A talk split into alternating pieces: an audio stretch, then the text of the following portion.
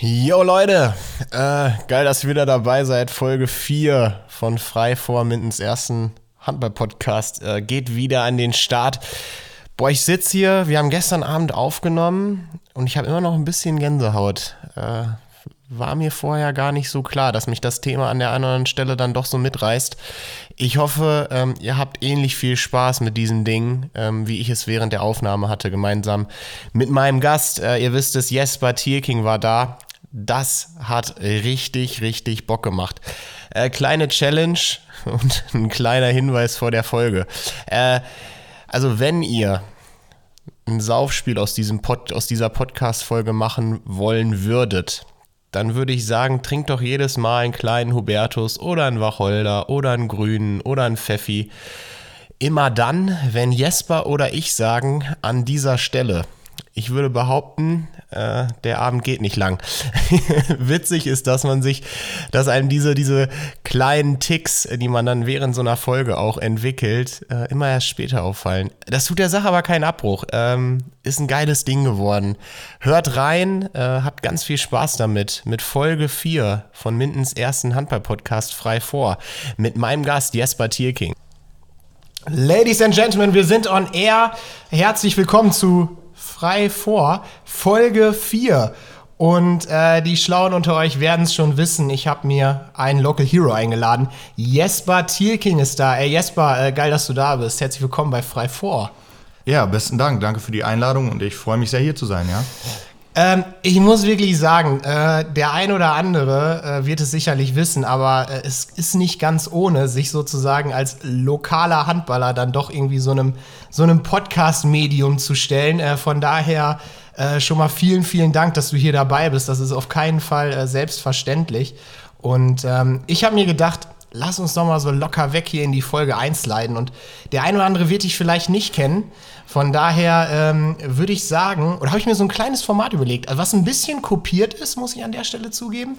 Äh, nichtsdestotrotz finde ich super als Einstieg. Und ich würde sagen, wir starten einfach mal mit fünf nassen Fragen an Jesper Thielking. Ja. da, dann mal los. okay, ähm, das ist so eine kleine Kombo aus ich sag mal von mir, leicht getunten Fragen und den wirklich unfassbar vielen ähm, Hörerfragen, die mich erreicht haben. Du hast da äh, tatsächlich den Rekord gebrochen. Ich glaube, knapp 40, 50 Stück habe ich da äh, dank deines Aufrufs auch, äh, vielen Dank an der Stelle nochmal, äh, auch bekommen. Und ich würde sagen, wir fangen da einfach mal mit an. Was war denn heute so in deinem äh, Amorelie Adventskalender? Mm, heute, Türchen 4, hat mich da die Massagelotion mit Kokos. Nussextrakt erwartet und mit einem leichten Hauch von einem Nussler.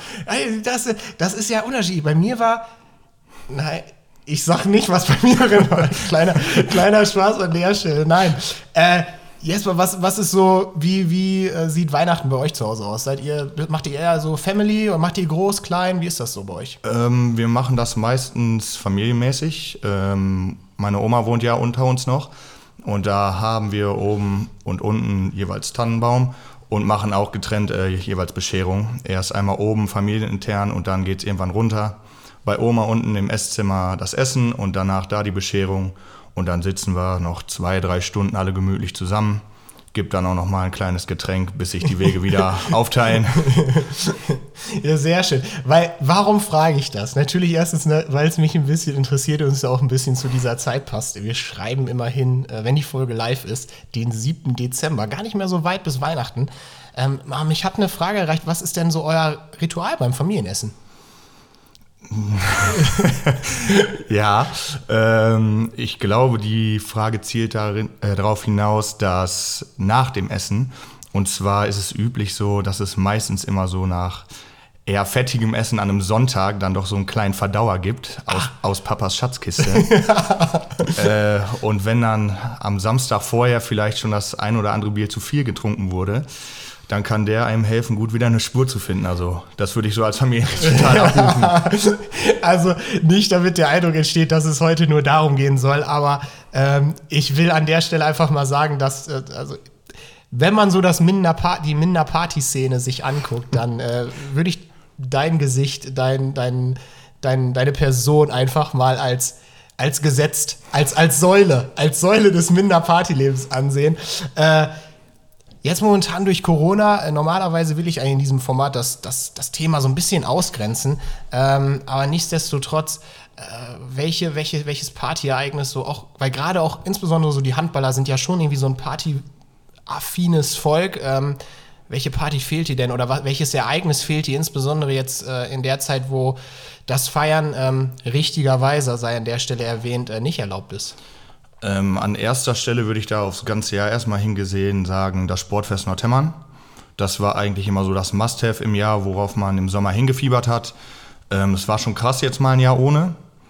Äh, und generell dann einfach Samstag, wenn man zum Beispiel vom Auswärtsspiel kommt, in den Bus steigt und dann sich abspricht, ob es jetzt irgendwie in einen Markt oder in eine Box geht oder zu irgendwem nach Hause. Das ist halt schon ziemlich beschissen, aber was will man machen? Ne? Man muss damit umgehen können und irgendwann wird diese Zeit auch wieder zurückkommen.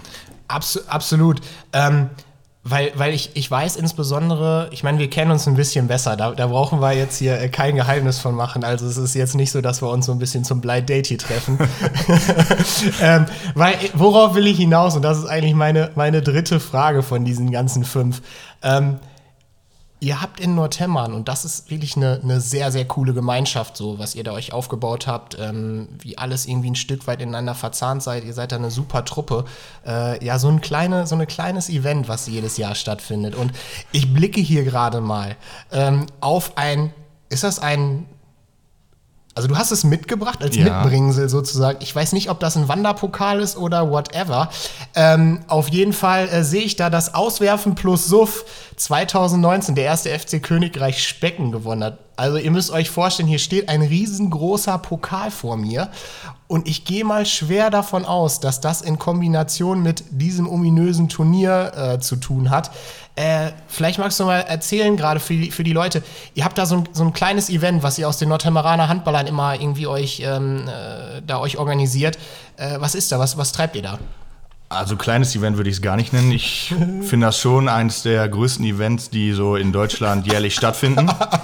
ähm, ja, wie du schon gesagt hast, Auswerfen plus Suff, das findet dann einmal im Jahr statt. Ähm, meistens immer kombiniert mit dem Roten Uffelner Sportfest, dass wir ähm, uns morgens früh treffen. Ähm, erstmal ganz entspannt jeder zum Reinkommen zwei Kaltgetränke nehmen. Ähm, in Kombination mit einem Teampartner tritt man an die Turnierform an. Und äh, so wie der Name schon verrät, wird dann auf ein Handballtor von sieben Metern ausgeworfen. Äh, und Dabei entsteht dann halt auch ein kleiner, gemütlicher Suff nebenbei. Nein, was ich, was ich an, der, an der Sache so großartig finde und ähm, ich glaube, viele wissen das gar nicht, ne? Und das finde ich super, und das hält mich auch so ein bisschen beim Handball. Ähm, ich habe das an einer oder anderen Stelle schon mal gesagt, mir macht Handball super viel Spaß, aber es ist halt auch die Gemeinschaft und auch gegen Kumpels spielen und so. Ähm, ihr habt da ja wirklich, das ist jetzt hier kein äh, Nordhemmern, äh, Hille internes Ding, sondern da kommen echt super viele lokale Handballer, also super viele im ich sag mal, wie viele sind dabei? 20, 30? Ja, na, 20 eher. 20, aber wirklich aus allen Vereinen so zusammen. Und das finde ich, ähm, das finde ich, das finde ich wirklich großartig. Äh, an dieser Stelle auch nochmal einen, einen kleinen Gruß an Jonas Solic, den Instructor vom letzten Jahr. ich möchte dabei nur einmal kurz anmerken, dass Jonas Solic gegen mich im Halbfinale rausgeflogen ist.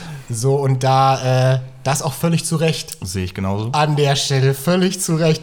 Nein, aber äh, für die Leute, die es nicht einschätzen können, das ist echt, also meine persönliche Meinung, ich weiß nicht, wie du das siehst, ne? Ähm, aber das ist irgendwie auch schon besonders, dass wirklich aus allen Vereinen, jetzt sei es Auswerfen plus Surf oder whatever, äh, da echt ähm, da herrscht nicht wirklich Rivalität. Ne? Also ich sag mal, neben der Platte ist das echt so eine kleine Handball-Family. Das muss ich wie an der Stelle einfach mal, mal, mal, mal erzählen. Ich weiß nicht, wie, siehst du wahrscheinlich ähnlich, oder? Ja, absolut. Also Rivalität gibt es da gar nicht. Das ähm, würde ich sagen. Ich würde auch sagen, jeder, der da zum Auswerfen kommt, ist irgendwie untereinander befreundet, sei es um längere Verknüpfungen oder nicht.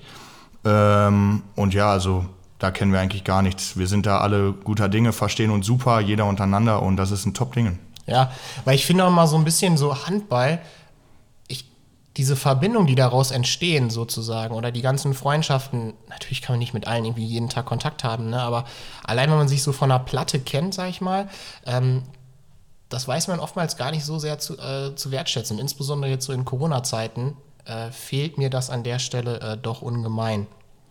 Mhm. Jesper, äh, ich weiß, teilweise wusste ich nicht so genau, wie ich diese ganzen Fragen, die mich erreicht haben, äh, unterbringen sollte. Kann ich gut verstehen. du kennst deine Kumpels sicherlich und die Leute irgendwie am besten, aber ey, jetzt musst du mir noch mal, musst du mir noch mal helfen. Es kam die Frage auf und an der Stelle sage ich einfach, von wem es kam. David Finke, wie es seinem großen C geht. Was war da denn los? Ja, das ist schon ein bisschen verjährt. Ähm, und zwar folgende Situation: Wir haben da in der A-Jugend-Bundesliga damals gegen Hagen gespielt. Mhm. Und vielleicht ist einigen Zuschauern der Name Tom Bergner auch schon bekannt. Mhm. Der müsste jetzt, glaube ich, beim BAC spielen in der Bundesliga. Äh, war damals ein sehr großer und etwas korpulenterer Mensch am Kreis. ähm, und der ist mir da unglücklich mit seinem ganzen Gewicht auf meinen Zeh gestiegen. Ähm, und ja, es hört sich ein bisschen ekelig an, aber der Zeh ist damals an der Stelle leider vorne am Nagel aufgeplatzt. Und ich hatte mehrere Monate was von diesem schönen Zeh da. und deswegen, glaube ich, hat David auch diese Frage gestellt. Ja, aber äh, ist das, ist jetzt keine von den fünf Fragen, aber ähm, du hast es eben erwähnt. A-Jugend äh, Bundesliga hast du äh, mit Nordhemmern gespielt. Ähm, da, da, ist es sicherlich an der anderen Stelle schon mal vorgekommen, dass, dass jetzt Kontrahenten oder Gegenspieler, gegen die du da gezockt hast, mittlerweile in der Bundesliga zocken. Ist das irgendwie nochmal, wie, wie ist das so, dass man, dass man so sagt, boah, ey, gegen den, den ich jetzt irgendwie bei Sky sehe, gegen den habe ich schon mal gezockt, ist das irgendwie noch was Besonderes oder ähm, äh, denkt man da echt gerne irgendwie nochmal an die Spiele zurück? Und an der Stelle auch nochmal die Frage, ähm, das sind sozusagen zwei geteilte, du merkst, es muss gut ja, aufpassen hier. Ja? äh, und an der Stelle nochmal die Frage, ähm, hast du noch, also Träumst du noch von, von, von Liga 1, so nach dem Motto? Also auf die erste Frage einmal einzugehen. Ähm, anfangs war es schon ziemlich geil, wenn du so Sky Samstag, Sonntag eingeschaltet hast und da zum Beispiel, sage ich mal, bei Lemgo jetzt Finn Hangstein spielen hast sehen. Hast du auch immer deinem Vater erzählt, oh, guck mal, gegen den habe ich da schon gespielt. Ähm, aber jetzt zur Zeit finde ich es gar nicht mehr so spektakulär, weil es immer viel mehr besonders gute Spieler auch hoch in den Bundesliga-Kader schaffen. Also ich könnte, glaube ich, an einer Hand nicht aufzählen, gegen wie viele Leute ich da früher mal in der Jugend gespielt habe. Ähm, aber absolute Hochachtung gegen, äh, denen gegenüber, dass die es so weit geschafft haben. Äh, und da gehört auch besonders viel Disziplin zu. Also Absolut. Das unterschätzt man, glaube ich, an der einen anderen Stelle, ne? weil ich glaube immer auch insbesondere so Handballer, also viele Handballer so in der Bundesliga, man das ja so, ist ja deren Job halt ja. einfach. Ne? Ähm, und es ist dann nicht, also wenn man dann so, ja, was macht der? Macht der noch irgendwas anderes? ja gut, ne, da, das, da gehört halt auch eine Menge dazu, ne, mit zweimal die Woche Training und äh, etc. Äh, da da äh, bin ich immer schnell dabei, dann auch mal zu sagen, ah, guck mal, was das auch alles so in Anführungsstrichen kostet, dass man sich diesen Traum dann in Anführungsstrichen auch erfüllen kann. Ne? Äh, was ist mit dir? Ähm, ich meine, ey, dritte Liga äh, ist jetzt sozusagen, du hast den Sprung jetzt sozusagen geschafft. Ähm, hast du irgendwie noch Ambitionen nach, nach ganz oben oder sagst du, ich bin happy mit dem, was ist und ich entwickle mich so, wie es kommt. Ich sag mal so, Ambition nach oben, auf gar keinen Fall. ähm, ich glaube, da spreche ich jetzt auch im Namen von meinem derzeitigen Trainer. Äh, das würde ich fitnessmäßig gar nicht, gar nicht aushalten. Das würde nicht funktionieren. Ähm, ich bin absolut happy mit der Situation, wie sie jetzt gerade ist. Ähm, Fühle mich super wohl in meiner Mannschaft. Ähm, hätte mir auch nie erträumen können, dass ich mal sagen kann, ich spiele dritte Liga. Äh, diese Saison war es soweit, ich habe es geschafft da. Ähm, aber es ist halt auch, wie du schon sagst, ein Haufen Aufwand. Ne? Du hast nicht nur zweimal die Woche Training, fährst dann auch nicht irgendwie zu Auswärtsfahrten nach Hartum oder Gelenbeck, sondern es geht halt schon bundeslandübergreifend. Aber ja, Ambitionen nach oben sind auf jeden Fall nicht gegeben. das ist ja auch sehr, sehr, sehr, sehr sympathisch. Du, ähm, du hast es eben ja ein Stück weit auch schon selber gesagt, du hättest davon niemals oder du hättest das niemals sozusagen erwartet vor ein paar Jahren, glaube ich. Ne? Ähm, so wie ich deine Laufbahn und wie gesagt, wir sind ungefähr ein Alter. Ich weiß, welches, welches Baujahr bist du? 99. 99, ja, okay, doch nicht. Ich bin ein, ein Vielfaches älter. Aber nichtsdestotrotz, äh, über Freundeskreise, also äh, haben wir uns, glaube ich, waren wir irgendwie schon sehr, sehr äh, gut vernetzt sozusagen. Und ähm, ich habe das immer so wahrgenommen, dass du bis zumindest zur A-Jugend ein bisschen unterm Radar gelaufen bist. Also da war irgendwie eher immer so zweite Mannschaft angesagt. Ich weiß nicht, ist das stimmt, stimmt ein Gefühl da? Ja, oder? ja, das stimmt so. absolut. Ich bin ja damals, glaube ich, im ersten Jahr B-Jugend oder letztes Jahr C-Jugend, ich weiß es nicht mehr genau, äh, von Hille nach Nordhemmern gewechselt, weil sich unsere damalige Mannschaft aufgelöst hat. Die Hälfte ist nach Minden gewechselt zu GWD, die andere nach Nordhemmern.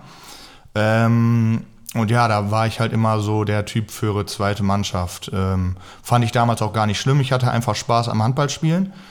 Ähm, und auch unbewusst, würde ich sagen, habe ich mich damals dann so weiterentwickelt. Ich habe auch noch in der B2, da gehen erstmal große Grüße an Yannick Borcherding raus, äh, noch als Shooter auf der halblinken Position agiert, äh, bis ich dann irgendwann an Kreis gestellt wurde. Ähm, und ja, da habe ich halt so meine Erfahrungen gesammelt, mich immer verbessert, bis es dann im zweiten Jahr wirklich fest für die erste A-Jugendmannschaft gereicht hat. Ähm, ja, ich bin eigentlich sehr happy so mit meinem Werdegang. Ich konnte meine Jugendzeit genießen in der B-Jugend fing es dann halt auch langsam an, so die ersten Versuche mit Alkohol. das, das will ich jetzt nicht verschweigen. Ähm, aber ja, ich bin ganz zufrieden so.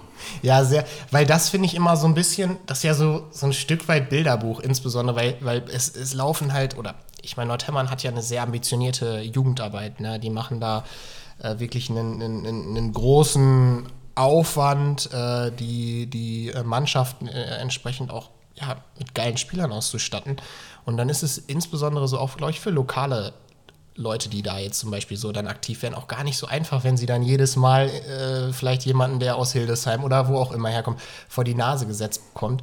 Ähm, hast du immer die Ambition gehabt, so nach dem Motto, boah, ich, one day schaffe ich es irgendwann? Oder hast du einfach deinen Stiefel runtergespielt und ähm, dein Ding gemacht und hast gesagt, okay, wenn es reicht, dann reicht's und wenn es nicht reicht, reicht's nicht? Also war das so deine Einstellung oder wie kann man sich das vorstellen? Ja, du sagst es schon genau richtig. Also ähm, ich hatte da jetzt nie irgendwie vor Augen, dass ich jetzt einen Konkurrenten da auf meiner Position habe.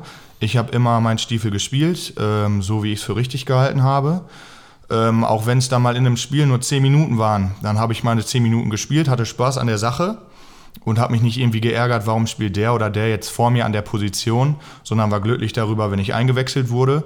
Und ähm, ja, also Konkurrenzkampf kenne ich eigentlich an meiner Position so nicht. Weil ich glaube auch immer ein bisschen, was man draus macht. So, ne? Ich glaube, wenn man sich selber so richtig stark unter Druck setzt, ähm, dann klar kann das irgendwie geiler Ehrgeiz auch zu was Gutem führen, so, ne? aber ich glaube, Ehrgeiz darf an der Stelle auch nicht ungesund werden. Ne? Ich glaube, das ist so ein bisschen auch die, die Quintessenz daraus. Ähm, von daher sehr, sehr spannend. So, dann zweites Jahr B-Jugend.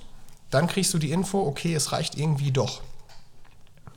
Wie, wie, war, wie war eure Mannschaft damals? Also mit wem hast du da äh, äh, zusammengespielt und wie war so deine Rolle? Warst du eher so der Backup oder warst du dann sofort, sag ich mal, aus dem Schatten heraus äh, dann auf einmal im Fokus? Wie, wie hat sich das entwickelt bei dir? Ähm, zweites, A, zweites Jahr A-Jugend meintest du? Ja, ja. Ja, ja.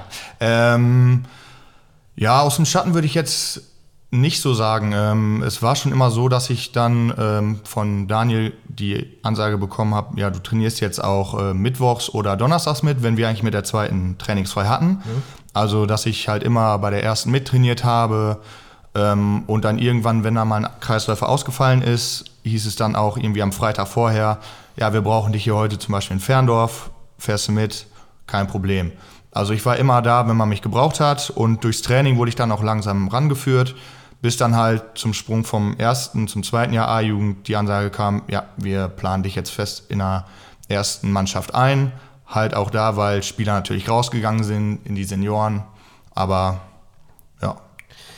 Weil das finde ich, das finde ich, das finde ich unheimlich interessant, so weil am Ende bist du ja an dem Ziel angekommen, wo sich ganz viele lokale Handballer auch so ein Stück weit sehen. Ne? Ich meine, ich glaube, dass das, ich finde geil, wenn Leute irgendwie den Traum haben, Bundesliga zu spielen, so, aber ähm, es reicht halt echt immer nur so für, keine Ahnung, 20 Leute äh, in, so einem, in so einem Kader. Äh, und dass man dann da einer von ist, ist natürlich äh, echt unwahrscheinlich. Von daher ist so ein, Dritt, so ein Platz in einem Drittligakader ja schon wirklich auch auf unserer Ebene hier im lokalen Bereich so, ja, ich würde schon sagen, so das, das Nonplusultra. Und ähm, ich finde den, den das, das finde ich cool so, weißt du, das, das, das finde ich irgendwie so, dass man so locker rangeht, sage ich mal, ähm, und als, als Underdog sich so ein Stück weit äh, hochentwickelt, äh, finde ich irgendwie einen geilen, einen geilen, einen geilen Werdegang. Ähm, jetzt bist du ja in dieser Mannschaft. Du hast äh, die letzten Jahre in der Verbandsliga gespielt. Ich glaube, TuS Nettelstedt 2 ein paar Jahre, Landesliga, Verbandsliga. Korrigiere mich aber, wenn es falsch ist. Ich erzähle manchmal hier auch den größten Blödsinn, was einfach nicht stimmt. Aber du nix schon. Ähm, was war so die größte Veränderung ähm, in, im Rahmen dieses Schritts von Verbandsligaspieler zum Drittligaspieler? Ähm, ich würde sagen, so der Aufwand, den man da reinstecken muss. Ähm, also ich habe ja bei Nettstedt auch in der Verbandsliga noch gespielt. Ähm, da war das gang und gäbe, dass wir alleine trainiert haben. Da gab es nicht mal irgendwie ein Training mit der ersten zusammen aus der zweiten Liga, vielleicht damals auch noch erste Liga, ich weiß es nicht mehr genau. Ähm, da haben wir alleine trainiert, ähm, war alles cool, alles easy. Wir hatten unsere Mannschaft und gut war. Dann sind wir abgestiegen in dem Jahr äh, wo ich meinen Wechsel zu Lit 1912, damals noch ähm, Lit Tribe Germania gemacht habe. So ist es. Die übrigens durch diese, wir für mich und ich, ich werde nicht müde. Es bleibt Nordhemmern, Südhemmern, Minderwald. Also geht mir weg mit diesen ganzen Sachen. Du kannst das gerne so sagen. Ich bleibe oldschool. An der Stelle sei das nochmal erwähnt. Aber ich wollte dich nicht unterbrechen. Ja, Erzähl weiter. Ähm, ja, dann ging es für mich da in eine zweite Mannschaft, wo auch alle meine Kumpels gespielt haben. Das war halt auch wirklich so mein Wille damals. Die haben probiert, mich in Nettstedt zu halten, auch gesagt, ähm, spiel doch weiter für uns Landesliga. Ähm, für mich war es damals gar nicht so der Unterschied, ob ich jetzt Verbands- oder Landesliga spiele. Das war mir zu dem Zeitpunkt eigentlich relativ egal. Ähm, ich wollte gerne da spielen, wo ich mit meinen Freunden spiele, ähm, so wie ich in der Jugend auch gespielt habe. Und das war damals so der ausschlaggebende Grund, weshalb ich wieder nach Nordhemmern gewechselt bin. Ähm, hab dann da mein Jahr gespielt ähm, und hab dann auch irgendwann vom, äh, von Daniel, dem Trainer der ersten, die Ansage bekommen, ja, du trainierst jetzt bitte auch bei uns mit. Die Einheiten, die wir nicht zusammen trainieren, trainierst du auch bei uns mit. Und da fängt das genauso wieder an, wie es damals in der A-Jugend aufgehört hat. Ähm, so das Training zwischen zwei unterschiedlichen Mannschaften. Ähm, und ja, dann kam vor der Saison, vor der jetzigen Saison, irgendwann der Anruf. Das war ganz, ganz untypisch. Mit einmal klingelte das Telefon. Daniel Gerling stand auf dem Handy. Ich gehe ran. Moin, was kann ich für dich tun? Und da hieß es einfach nur, jo, du spielst nächstes Jahr bei uns in der dritten Liga und dann war die Sache quasi auch schon gegessen. Du wurdest praktisch nicht gefragt. Es wurde einfach so festgelegt. Ja, aber ähm, ich glaube, jeder an meiner Stelle hätte da natürlich nicht Nein gesagt. Ne? Das ist ein geiles Gefühl. Ähm, ja, ich dann zugesagt, auch mich da fest eingeplant nächstes Jahr. Und ich habe ja zum Glück dieses Jahr auch noch das Glück, dass ich wegen meines Alters noch in beiden Mannschaften spielen darf. Ich war äh, zum Zeitpunkt, wo die Frist abgelaufen ist, ob man jetzt nur noch in einer Mannschaft spielen kann oder altersbedingt noch in zweien, war ich noch unter diesem Siedepunkt. Und deshalb darf ich auch noch für die zweite Mannschaft auflaufen, äh, was natürlich noch mehr Aufwand ist, aber es macht natürlich auch noch erhoben mehr Spaß. Mhm. Wenn ich mit meinen Jungs dann weiter in der zweiten spiele, teilweise auch in der ersten, das ist einfach ein geiles Gefühl am Wochenende, auch wenn halt mehr Belastung da ist. Aber da bin ich komplett zufrieden mit, so wie es ist. Ja, habt ja auch äh, bei, bei, bei in der zweiten Mannschaft da eine geile, geile Truppe an der Stelle. Also äh, an, äh, einer der, ich glaube, der feinsten Kerl aller Zeiten, Tim Grote, an der Stelle einfach mal erwähnt. Äh, die Achse, leider, leider verletzt der gute ja. Mann, aber ähm, ich meine, wir haben letztes Jahr öfter mal gegeneinander gespielt und ähm, doch, Weißt du eigentlich noch, als wir gegeneinander gezockt haben?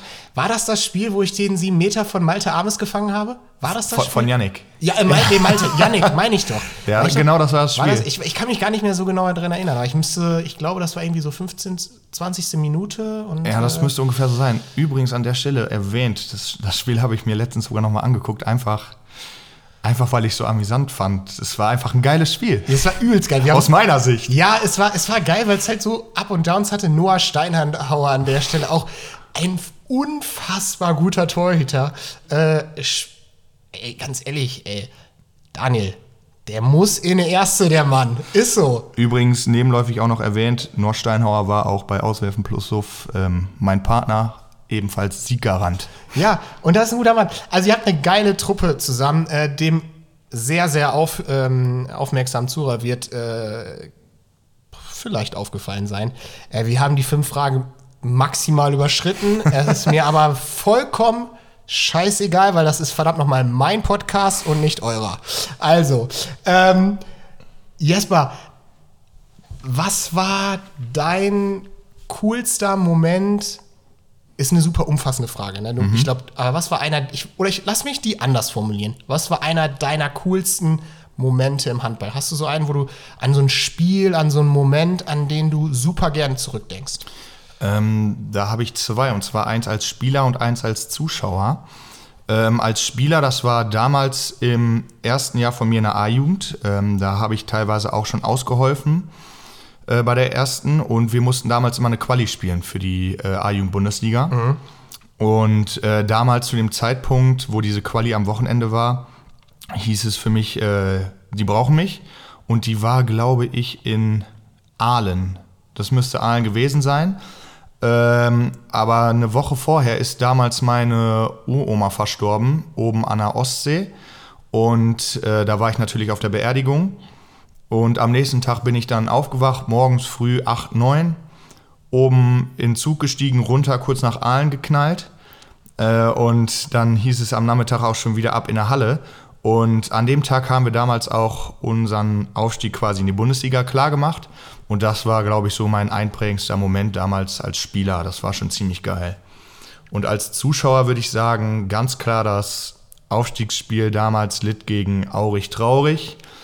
Ähm, das war mit als Zuschauer das einprägendste Spiel wirklich, was ich hatte. Äh, Julian Knickmeier damals, äh, ich glaube, die Performance seines Lebens abgerufen.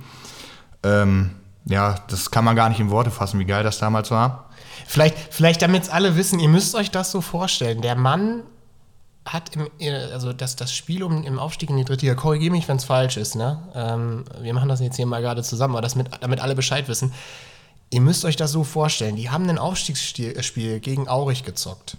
Und das war, gab jeweils Hin- und Rückspiel. Genau. Im Hinspiel, Julian Knickmeier, halb links, äh, immer so, ich würde sagen, er war schon so die zweite Wahl in dem, in dem Moment. Hat Ja. Im ersten Spiel war er nicht mal aufgeschrieben, saß hinter der Bank. Zweites Spiel, Rückspiel in Nordhemmern. Und der Mann sitzt wieder da. Und sitzt da, glaube ich, die erste Halbzeit auf jeden Fall. Ich würde sagen, die 40, 40 Minuten saß er 40 Minuten sitzt der Typ da, kalt. Und ich sage euch, es ist schweinekalt, wenn man sich 40 Minuten nicht bewegt hat. Wird eingewechselt, wird also aufgeschrieben, der Trainer ruft ihn ran. Äh, er darf dann äh, spielen, kommt auf halb links und macht, glaube ich, in 20 Minuten wie viele Tore?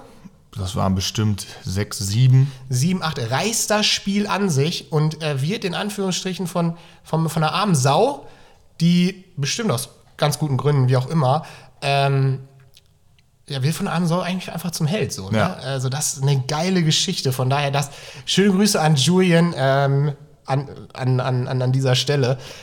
Guter Mann, auch unfassbar lustig. Also äh, ich hätte ihn unheimlich gerne in Halen. Äh, an der Stelle sei das einfach mal erwähnt. Aber da hat Nordhermann sicherlich was gegen. Ähm, ich habe noch, ich hab noch eine Frage und die kam tatsächlich aus, auch aus dem, ähm, aus dem Höreruniversum. Wenn du dir einen Verein in der Bundesliga aussuchen dürftest, für den du auflaufen darfst, wer wäre das? Sehr interessante Frage. Ähm, ich habe jetzt so keinen Lieblingsverein in der ähm, Handball-Bundesliga. Ich bin natürlich, obwohl ich auch für Lit spiele, ähm, Fan von GWD Minden. Allein weil da schon einige Leute spielen, die ich gut kenne. Übrigens, Max Starr beschwert sich regelmäßig, dass er hier nicht Erwähnung findet. äh, von daher, ey Max, we love you äh, und äh, schöne Grüße an dich. Den meintest du wahrscheinlich auch, oder? Ja. Korrekt. Ähm, ja, also ich bin Sympathisant auf jeden Fall von ähm, Flensburg. Die finde ich ziemlich geil. Ähm, also wäre das vermutlich auch mein Verein, wo ich ähm, dann in der Bundesliga spielen würde. Ja, ja, ist auch eine geile, geile Mannschaft. Ich würde sagen, so bei GWD, boah, hast du den Auftritt gegen Essen gesehen gestern? Halleluja, ey. Äh, für halb rechts könntest du dich auch noch bewerben. Oder Helge Friederking. Helge, Helge der könnte es auch noch schaffen. Der, der wird auf jeden Fall Altersdurch, vom Altersdurchschnitt in die, in dieses, in, In etwa. in etwa da reinpassen äh, an äh, dieser Stelle. Und das ist der auch wirklich von meiner Seite der letzte Gruß. Mal, äh, schönen Gruß an meine Freunde vom äh, Wattenscheid 09. äh, ihr, seid, ihr seid großartig. Ey, so. Jesper, deine Handballkarriere war ja kurzzeitig unterbrochen. Ähm, mit 18 Jahren und äh, übrigens an der Stelle sei erwähnt, wir haben vorher mal ein bisschen drüber gequatscht. Wir wollen das Thema, glaube ich, ähm, einfach mal ein bisschen thematisieren, einfach weil wir auch darauf aufmerksam machen wollen. Ähm, einfach ein bisschen Transparenz, damit, transparent damit umgehen, weil es auch ein Stück weit auch dazugehört. Ich weiß nicht, wie, wie, siehst du das? Also diese, diese Krankheit, ähm, vielleicht magst du gleich nochmal erzählen, was das genau bei dir war. Ähm, hat, glaube ich, irgendwie im, im, Umfeld jeden von uns schon mal irgendwie tangiert. Ne? Äh, das ist wirklich ein kleiner HS, Viele von euch werden höchstwahrscheinlich wissen, wofür das steht. Äh, das ist echt eine ekelige Krankheit. Ähm, und wir haben einfach gedacht, ey, wir, wir, besprechen das einfach mal so ein bisschen, um auch ein bisschen Mut zu geben und auch ein bisschen zu erklären, wie das eigentlich für jemanden ist, der das dann hat. Ähm, also erzähl doch mal gerade, was hattest du für einen Krebs? Wann war das äh, bei dir? Ähm, genau, ich hatte Lymphknotenkrebs. Das war damals ähm, zu meinem 18. Lebensjahr. Äh, zu einer sehr wenn man das so sagen kann, ungünstigen Situation in meinem Leben damals. Ähm, denn das war kurz und knapp vor meinem Abitur. Ähm, da erinnere ich mich auch noch genau dran. Wir wollten montags in die Mottowoche starten und ich saß dann irgendwie am Donnerstag die Woche vorher saß ich beim Arzt und äh, bekam dann meine Diagnose. Und äh, das erste, woran ich da gedacht habe, gar nicht an die Krankheit, sondern äh, Scheiße, jetzt kann ich meine Mottowoche gar nicht mitmachen. ähm, ja, also ist halt schon ein harter Schicksalsschlag, den man da trifft. Ähm, ich kann gar nicht sagen, wie ich als erstes damit umgegangen bin. Natürlich geschockt, weil äh, von Krebs hat man da vorher nur was gehört. Es hat dich in der Familie nie betroffen vorher. Du hattest nie damit zu tun und jetzt von jetzt auf gleich äh, kommt mit einmal diese Schreckensnachricht. Äh, das ist auf jeden Fall schon harter Tobak, den man da verdauen muss. Ähm, wie hast du das gemerkt? Hast du irgendwie Schmerzen gehabt oder war das bei einer normalen Untersuchung? Wie war das? Äh, das ist eine ganz skurrile Story. Also vorab, ich hatte damals schon bestimmt ein halbes Jahr äh, immer akute Rückenschmerzen. Äh, vor allem beim Schlafen. Ich konnte teilweise ohne Ibuprofen nicht pennen, weil mein Rücken so doll geschmerzt hat. Ähm, es konnte mir kein Arzt sagen, woher das kommt. Es konnte keiner sagen, ob es irgendwie muskulär bedingt ist oder sonst irgendwelche Sachen. Und äh, dann waren wir damals, wo wir jetzt mit der ersten noch in der Oberliga gespielt haben, in Spenge. Haben wir mit der A-Jugend vorher irgendwo in der Nähe gespielt, sind dann da zum Spiel gefahren und danach war eine große Veranstaltung in Lübbecke, Fear the Beat. Äh, wir sind zu Fear the Beat gefahren und irgendwann auf dieser Party habe ich mit einmal ähm, ganz starke Bauchkrämpfe gekriegt. Nicht so Bauchkrämpfe, die man kennt, wenn man zu viel gegessen hat oder Turbotasche von Pizza Kurier. Ge genau, genau so. Wie so ein toter Esel im Bauch ist das. Und äh, auch das Gefühl, wenn die Turbotasche da nicht rauskommen will. äh, das, war, das waren schon so Schmerzen, die ich vorher noch nie gespürt habe. Und dann habe ich mir da in diesem Moment äh, selbst einen Krankenwagen gerufen. Und alle meine Freunde dachten so, bist du bescheuert, du hast so viel gesoffen, klar, dass man da Bauchschmerzen kriegt, was rufst du dir jetzt einen Krankenwagen?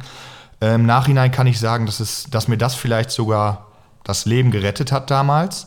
Ich dann ins Krankenhaus nach Lübbecke. Ähm, da lag ich zwei Wochen, würde ich jetzt sagen. Die Ärzte konnten nichts rausfinden. Ähm, das Einzige, was sie wussten, dass mein Entzündungswert im Blut äh, über 130 lag und bei einer normalen Erkältung, Grippe oder so ist der normalerweise so bei 8, 9. 5 ist Schwellenwert da. Ähm, und es konnte sich keiner erklären, woher das kommt.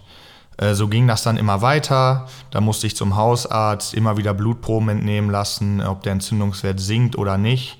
Bin damit sogar damals zur Abschlussfahrt mit nach Barcelona gefahren. Ähm, kam dann wieder, bis ich irgendwann beim Spezialisten war. Ähm, und der hat sogar, das ist leider so traurig, wie es klingt, eine ganz einfache Ultraschalluntersuchung an meinem Bauch gemacht. Und erkannt, dass meine Lymphknoten extrem vergrößert waren im Bauchbereich. Äh, daraufhin hat er schon die Vermutung geäußert, dass das halt Lymphknoten, äh, Lymphknoten, Lymphknotenkrebs sein könnte. Gesundheit. Ja. Ähm, darauf musste ich hin dann ganz schnell ins Krankenhaus. Da haben sie mir eine Probe aus dem Rückenmark entnommen und da hat sich das dann halt festgestellt, dass äh, ich Lymphknotenkrebs habe und dadurch konnten sie dann auch meine Rückenschmerzen erklären, denn der Krebs hatte so weit schon gestreut, dass mein ganz, meine ganze Wirbelsäule befallen war. Ähm, aber mein Glück im Unglück war halt, dass diese Art von Krebs äh, ziemlich gut zu bekämpfen ist. Mhm. Ähm, weshalb ich dann auch wieder so schnell auf den Damm gekommen bin. Ey, ganz ehrlich, ey, glaubt es mir nicht, aber wir haben darüber jetzt, wir beide, ich meine, wir kennen uns immer so aus, aus den ganzen äh, Nordhemmern, Handball, so und dann, wenn man dann auch irgendwie zusammen feiert, dann sind das ja nicht die Themen, die man jetzt ein Ja, Stück ja. weit bespricht. Aber ich habe ein bisschen Gänsehaut, ehrlicherweise. Äh, umso, umso schöner finde ich ist, dass du äh, hier bist ähm, und wir da einfach mal so ein bisschen drüber quatschen können. Mm. Jetzt hast du ja diese Diagnose dann damals bekommen. Und ähm, wie war dann so dein Umgang damit? Also bist du dann eher so der Typ gewesen, weil ich finde immer, insbesondere wenn man als Kumpel so eine Diagno Diagnose von einem, von einem Freund dann äh, mitbekommt, dann weiß man oftmals gar nicht, wie man sich verhalten soll. Und ich glaube, dafür gibt es auch kein Patentrezept, weil jeder will das ja unterschiedlich haben. Wie war dein Umgang damals, auch insbesondere dann mit deinen, oder wie sind deine, hast, oder wie sind deine Freunde damals damit umgegangen? Und ich sage mal, Freunde ist auch gleich deine Handballkumpels, weil das sind so deine Ängsten, so wie ich das eben gerade auch, auch rausgehört habe.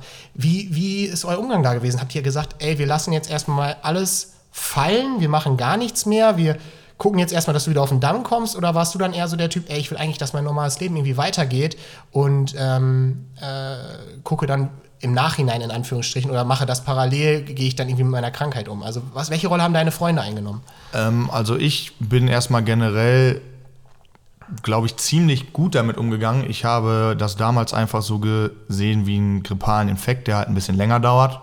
Ähm, und für mich war es in der Situation halt besonders wichtig, dass ähm, meine Familie und mein Umfeld äh, sich jetzt nicht irgendwie verändert im Verhalten, sondern genauso umgeht mit mir vor meiner Krankheit und jetzt mit meiner Krankheit, dass sich da halt gar nichts verändert.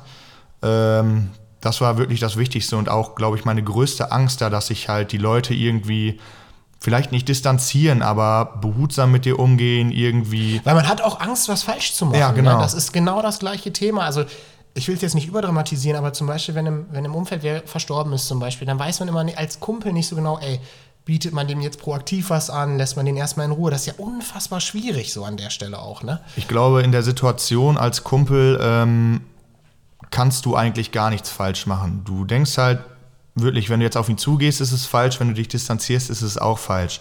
Ich habe damals klar zu meinen Freunden gesagt, ey, ich will nicht, dass ihr mich irgendwie anders behandelt. Äh, das geht so weiter, wie es jetzt vorher war. Ähm, und ich bin jetzt irgendwie kein Pflegefall oder sowas oder auch keine besondere Person. Ich bin ich weiterhin, auch wenn ich einen Fremdkörper quasi in, mir trage. Äh, das ändert nichts an meiner Persönlichkeit oder an meinem Auftreten. Ähm, ich bleibe so, wie ich bin. Weil das war, das war damals, und du wirst dich vielleicht erinnern, äh, Beachhandball. Oh ja. In Oberlübbe. Äh, so, da hattest du ja keine Haare mehr Genau. an der Stelle. Ne? Und ähm, das, das ist so ein Bild, manchmal hat man ja einfach so Momente, die einem irgendwie so im Kopf bleiben. Und immer, wenn ich, wenn ich dann an dich denke, so habe ich immer genau dieses Bild vor Augen. Erstens Beachhandball in Oberlübbe. Und zweitens, da, weiß ich, da waren wir mit den Lifeguards Porter. Weißt du das auch noch, wo wir in diesem äh, Schwimmbecken da geplanscht haben zusammen? Äh, in, in Sassenberg. In Sassenberg. Ja, ja, genau, klar. Äh, so, und ähm, da war ja alles, also da, da war ja das Thema Krebs einfach auch optisch auch super präsent. Ne? Ja. Und es war irgendwie dann an der Stelle, und das, das, das erzähle ich jetzt, ich jetzt einfach mal so, ne? auch wenn ich ja hier nicht der Protagonist bin, sondern Jesper. Ähm, das war so, das hat so Bock gemacht, weißt du? Weil ich denke immer so, immer wenn solche Situationen sind, auch wenn sowas super präsent wird, so Schicksalsschläge, dann relativiert sich in Anführungsstrichen für einen selbst alles. ja. So, ne? Weißt du, das ist so. Und ganz oft bei ganz vielen Dingen, ähm, also diese Momente habe ich dann, die, die haben sich bei mir so ein Stück weit eingebrannt, weil, guck mal, ne, ey, da warst du echt nah dran, echt auch abzukratzen, Alter. Ja. Das muss man echt einfach mal so sagen, das muss man sich mal vor Augen führen. Ähm, hast du dieses Gefühl, also diese Krankheit, die Erfahrung, die du gesammelt hast, dann irgendwie auch noch, also haben die was in deinem Leben verändert, wie du mit Leben umgehst? Oder ist es so wie zum Beispiel bei mir?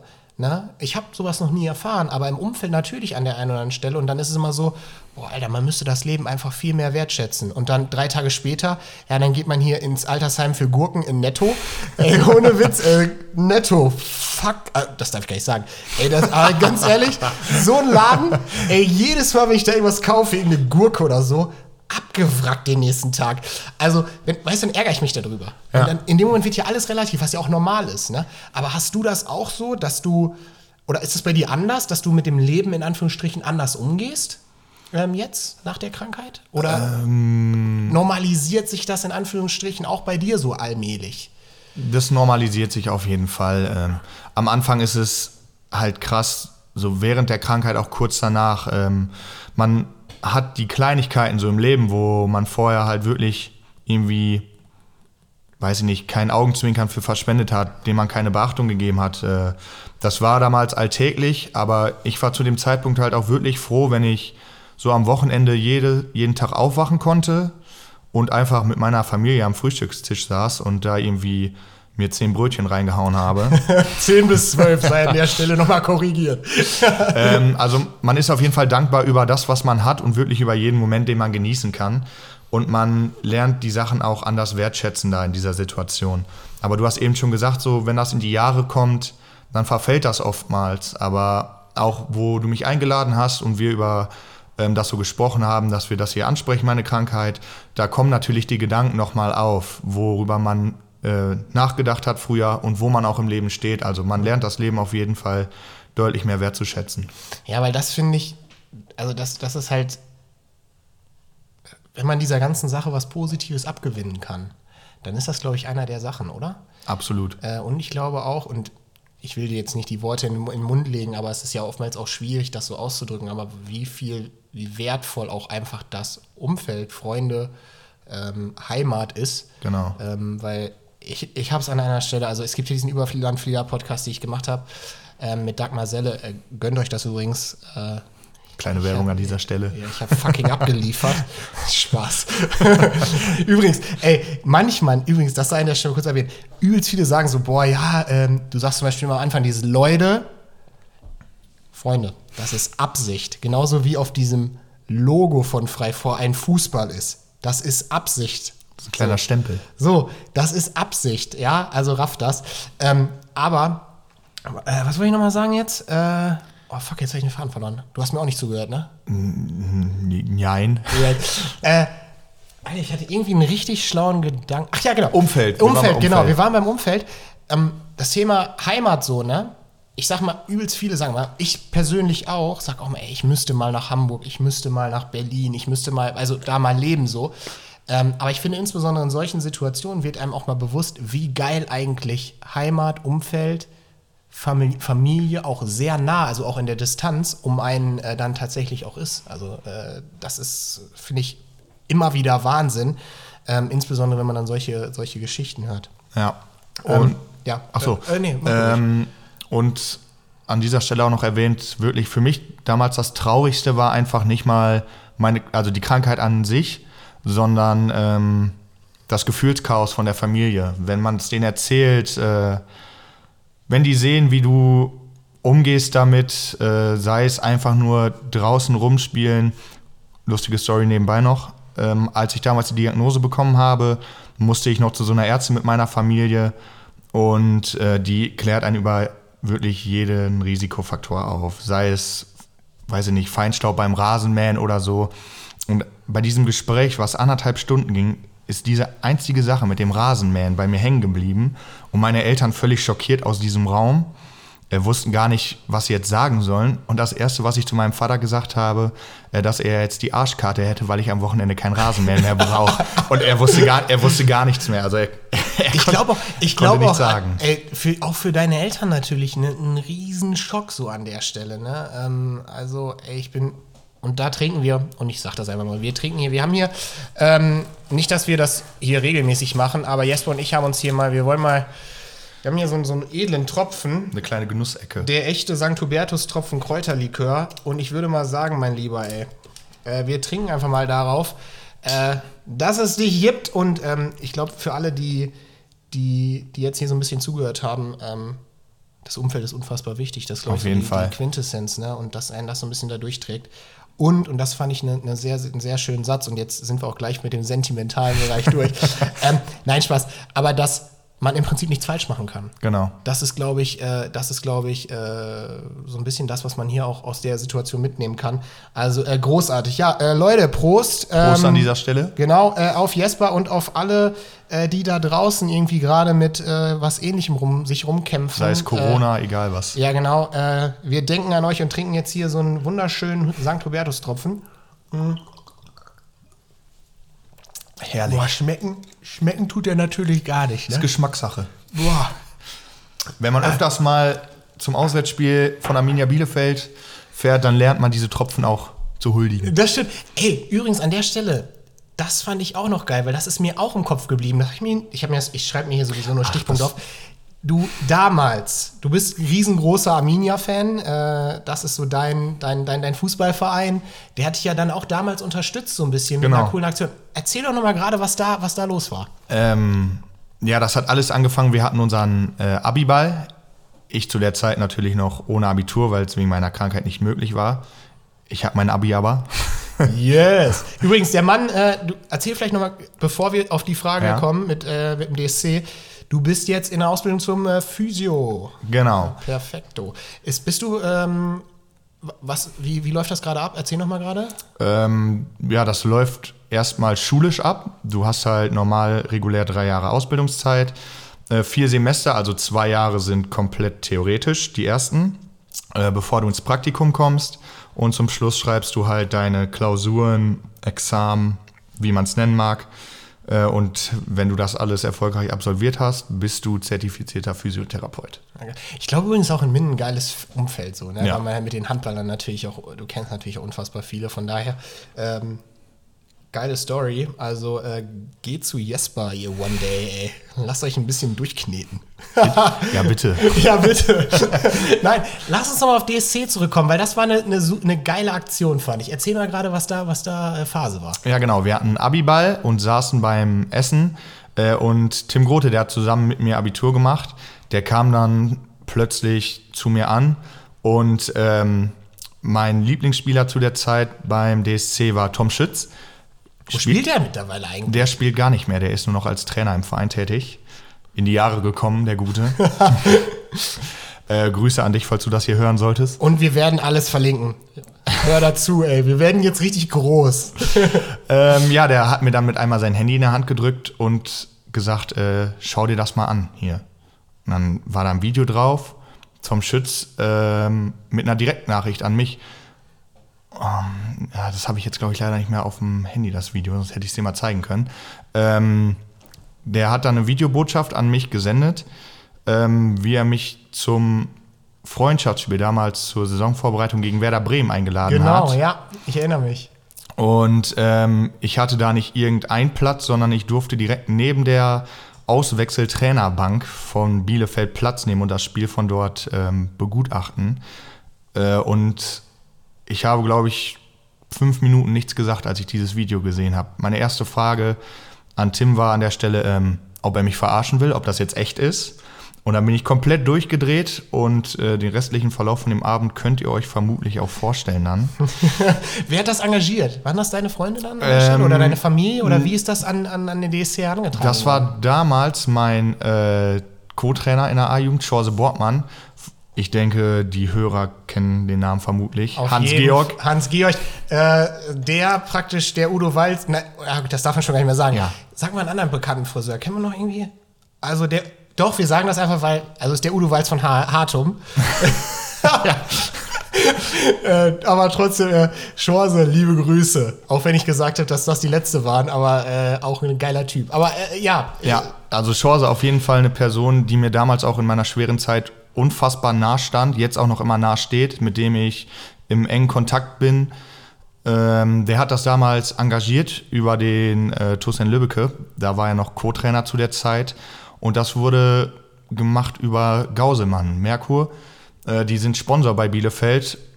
Und ich kann da jetzt keine genauen Sachen zu sagen, weil so genau weiß ich es auch nicht. Aber der hat das damals so ins Rollen gebracht. Ja, geil. Ähm, äh, Shaw ist übrigens auch noch ein geiler Gast für den Podcast, muss ich mir übrigens Ja, mal auf jeden. Fall. Mega geil. Also, äh, der Typ hat auch einiges zu erzählen. Ey, Jesper, wie gesagt, wir haben eben den Hubertus drauf getrunken. Ich bin unheimlich happy, dass, äh, dass das alles so gut verlaufen ist. Ähm, und wir haben uns ein bisschen, wir beide ja so ein kleines Projekt auf die Fahne geschrieben, zusammen mit Connor und Yoshi. Genau. Ähm, für die Leute, die die Instagram-Seite oder die Instagram-Seite der nicht folgen, frei vor, äh, ändert das mal gerade. Äh, also folgt dem Ding. Ähm, da kriegt ihr auch immer alle Informationen. Da seht ihr übrigens auch, wer äh, jetzt die nächsten Wochen noch äh, zu Gast ist. Da freue ich mich auch schon riesig drauf. Aber jetzt kommen zu der Aktion. Meine beiden Kumpels, Con und Yoshi, du kennst die, glaube ich, äh, auch. Die Ja. stecken beide hinter dem äh, Modelabel Morpheus Clothing. Und die beiden haben ein Shirt auf den Markt gebracht, schon bevor es frei vorgab. Die beiden wollten völlig unabhängig von mir jetzt ähm, das Ganze unterstützen. Und ähm, die haben in Andenken an Kobe Bryant, äh, wie gesagt, ein, ein, ein Shirt ähm, äh, gelauncht, wie man so, so schön sagt. In Fachkreisen. in, in Fachkreisen gelauncht. Und ich finde das eine mega geile Sache, weil die Erlöse gehen und das passt wirklich und wir haben da nichts im Vorfeld irgendwie gedreht oder so. Ich meine, Jesper und ich haben uns, wir waren bei Jona Finke zu Hause und da haben wir drüber gequatscht Genau. und äh, dann ging es sofort los. Äh, Jona Finke jetzt schon das zweite Mal hier präsent. Ähm, whatever. Ähm, und das passt irgendwie so schön, weil die in dem Moment äh, dann auch die Initiative ähm, auf den, auf den, ins Leben gerufen haben, viel mehr.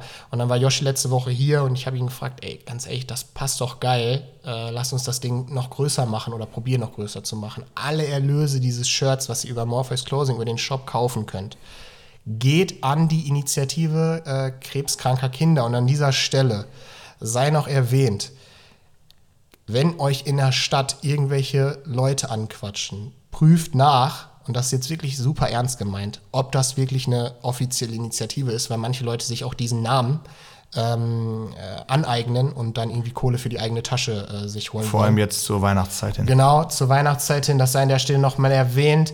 Äh, wenn ihr da irgendwie mehr Informationen wollt, was die können und so, wir stehen so ein bisschen, ich stehe so ein bisschen mit denen in Kontakt jetzt, weil ähm, äh, auch gute Freunde von mir da in, in der Initiative aktiv sind. Ähm, wollte mich da auch mal so ein bisschen informieren, damit wir da gucken können, wo die Kohle dann auch am Ende, oder ob wir darüber hinaus, jetzt nicht mit dem Shirt, aber Ja. irgendwie nochmal zukünftig was machen können. Ähm, nichtsdestotrotz, was wollte ich sagen? Ey, gönnt euch dieses Shirt. Das ist geil, finde ich. Es sieht gut aus. ist ein geiler Stoff. Ich habe selber auch zu Hause. Ähm, Du hast es doch auch schon hochgeladen, oder nicht? ja, ich habe es auch, ich hab's auch hochgeladen. Wir werden auch nicht müde. Wir, wir posten einfach weiter, ey. Absolut. Äh, ich, wie gesagt, diese ganzen Kooperationen und Weihnachtskalender äh, sind nichts für mich in der Regel, aber äh, solange es um, oder sofern es um den guten Zweck geht, ähm, nutzen wir doch einfach mal die Reichweite so. Und wir beide, jetzt ist mein Monolog auch gleich vorbei, äh, haben uns eine Aktion überlegt und zwar alle Shirts, die am 7.12., sprich der Montag, Der kommende. an, der kommende, an dem die Folge rauskommt. Das heißt, wenn ihr es hört, heute eingehen bei Morpheus Closing, werden von mir und Jesper ausgeliefert und wir werden uns eine kleine Überraschung einfallen lassen. An dieser Stelle sei erwähnt, ausschließlich im Mindener Raum, also wir werden nicht irgendwie nach Hannover oder so fahren. Das heißt, wenn ihr am Montag dieses Shirt bestellt, ihr hört die Folge, bestellt das Shirt, werden Jesper und ich das ausliefern. Es ist auf jeden Fall vor Weihnachten da. Äh, wir werden uns irgendwie ankündigen oder wie auch immer, oder wir stehen einfach bei euch vor der Tür. Ich habe keinen Plan, ich habe mit Joshi nicht so im Detail drüber gesprochen, fällt mir gerade auf. Ja, da fällt uns schon was ein. Ja, fällt mir schon was ein auf jeden Fall. Äh, wir liefern das aus. Ihr zahlt ganz normal über den Morpheus Closing Shop und die Versandkosten, die ihr dann sozusagen in diesem Kaufprozess bezahlt, gehen auch an die Initiative. Das heißt, ihr steckt da irgendwie keinem Kohle in den Rachen oder so, ähm, sondern äh, das geht dann alles sozusagen zuzüglich in den guten Zweck. Jesper und ich werden das ausliefern, werden uns irgendwie eine coole Verkleidung und ein kleines Geschenk einfallen lassen. Ich habe da doch noch so ein schönes Kostüm. Ja, genau, daran habe ich schon gedacht. Von daher, Leute, das liegt uns beiden, glaube ich, wirklich am Herzen. Ja, absolut. Ähm, mir ähm, und Jesper auf jeden Fall. Wir sind da, also Jesper sowieso, weil er super nah an solchen Fällen auch dran ist und sich vielleicht auch da reinversetzen kann. Ähm, ich finde es mega, was die machen. Die unterstützen halt, wie gesagt, die Eltern. Und von daher, kauft das Ding. Ansonsten, Jesper, ey, geil, dass du da warst. Du hast es wahnsinnig gut gemacht, muss ich an der Stelle einfach mal sagen. Ja, äh, vielen Dank, dass ich da sein durfte. Und an der Stelle sei noch erwähnt, ähm, alle Personen, die ich jetzt irgendwie in diesem Podcast grüßen soll, sei es Freunde, Freund, Freundin, fühlt euch an dieser Stelle herzlich gegrüßt. Und das war's. Ja, genau. Äh, ich würde sagen, thank you very much for your support. Ey. Äh, gönnt euch ähm, das Shirt, gönnt euch den Überlandflieger-Podcast. Äh, das sind die einzigen beiden Werbungen, die wir hier jetzt mal gerade raushauen. Äh, danke, dass ihr so fleißig zuhört. Äh, ich muss an der Stelle auch einfach mal sagen, ich bin ein bisschen überwältigt von all dem Feedback. Ähm, das ist wirklich riesig. Also uns hören hier teilweise, also wir haben über 1500 Streams pro Folge. Hätte ich niemals mit gerechnet. Äh, teilt das Ding weiter. Äh, wir werden in 2021 äh, richtig coole ähm, Projekte an den Start bringen. Auf die, Tour gehen. Nein, wir werden nicht auf Tour. mal gucken. Äh, aber die immer irgendwie wieder was, was für Minden und die Region machen sollen. Ähm, und äh, ich würde sagen, wir hören uns nächste Woche, denn da ist Carsten Dehne zu Gast. Der ein oder andere wird sich fragen, warum Carsten Dehne? Und ich sage euch, der Mann ist unfassbar und hat unfassbare Geschichten zu erzählen. Also äh, geiler Kerl, das war mein absoluter Wunschkandidat. Das ist ein unfassbar cooler Typ. Ich weiß nicht, kennst du Carsten eigentlich? Ich habe von Carsten ein Autogramm zu Hause. Damals, als der Kindergarten neu strukturiert wurde in Hille, habe ich mir mit, boah, 12, 13 ein Autogramm von Carsten Dehne geholt. Und das völlig zu Recht. Ich, werde, ich hoffe, er bringt auch eins mit. Ähm, also, Carsten, ich bin gespannt, was du, was du im Schlepptau hast. Äh, Finde ich einer der geilsten Journalisten, die ähm, auf lokaler Ebene unterwegs sind. Ein unfassbar spannender Kerl. Hat super viel auch zu erzählen über Beachhandball und GWD und ich freue mich da riesig drauf. Also seid gespannt. Ähm, die Folge kommt raus nächsten Montag, äh, welcher Tag auch immer das ist. Ähm, 14. 14. Ja, ist ja. das der? Äh, ihr wisst Bescheid, im Dezember gibt es jede Woche eine Folge. Danach ist Hotti zu Gast. Also, das wird ein geiler Dezember. Leute, das war's auch, ey. Wir haben hier schon wieder richtig einen weggesabbelt. Jesper, äh, ich wünsche dir alles Gute. Nochmal Besten vielen, Dank. vielen Dank, dass du da warst. Und äh, ich würde sagen, wir lassen uns jetzt noch einen Hubertus schmecken und äh, trinken einfach auf die Leute da draußen. Ciao, ciao. Tschüss, ciao.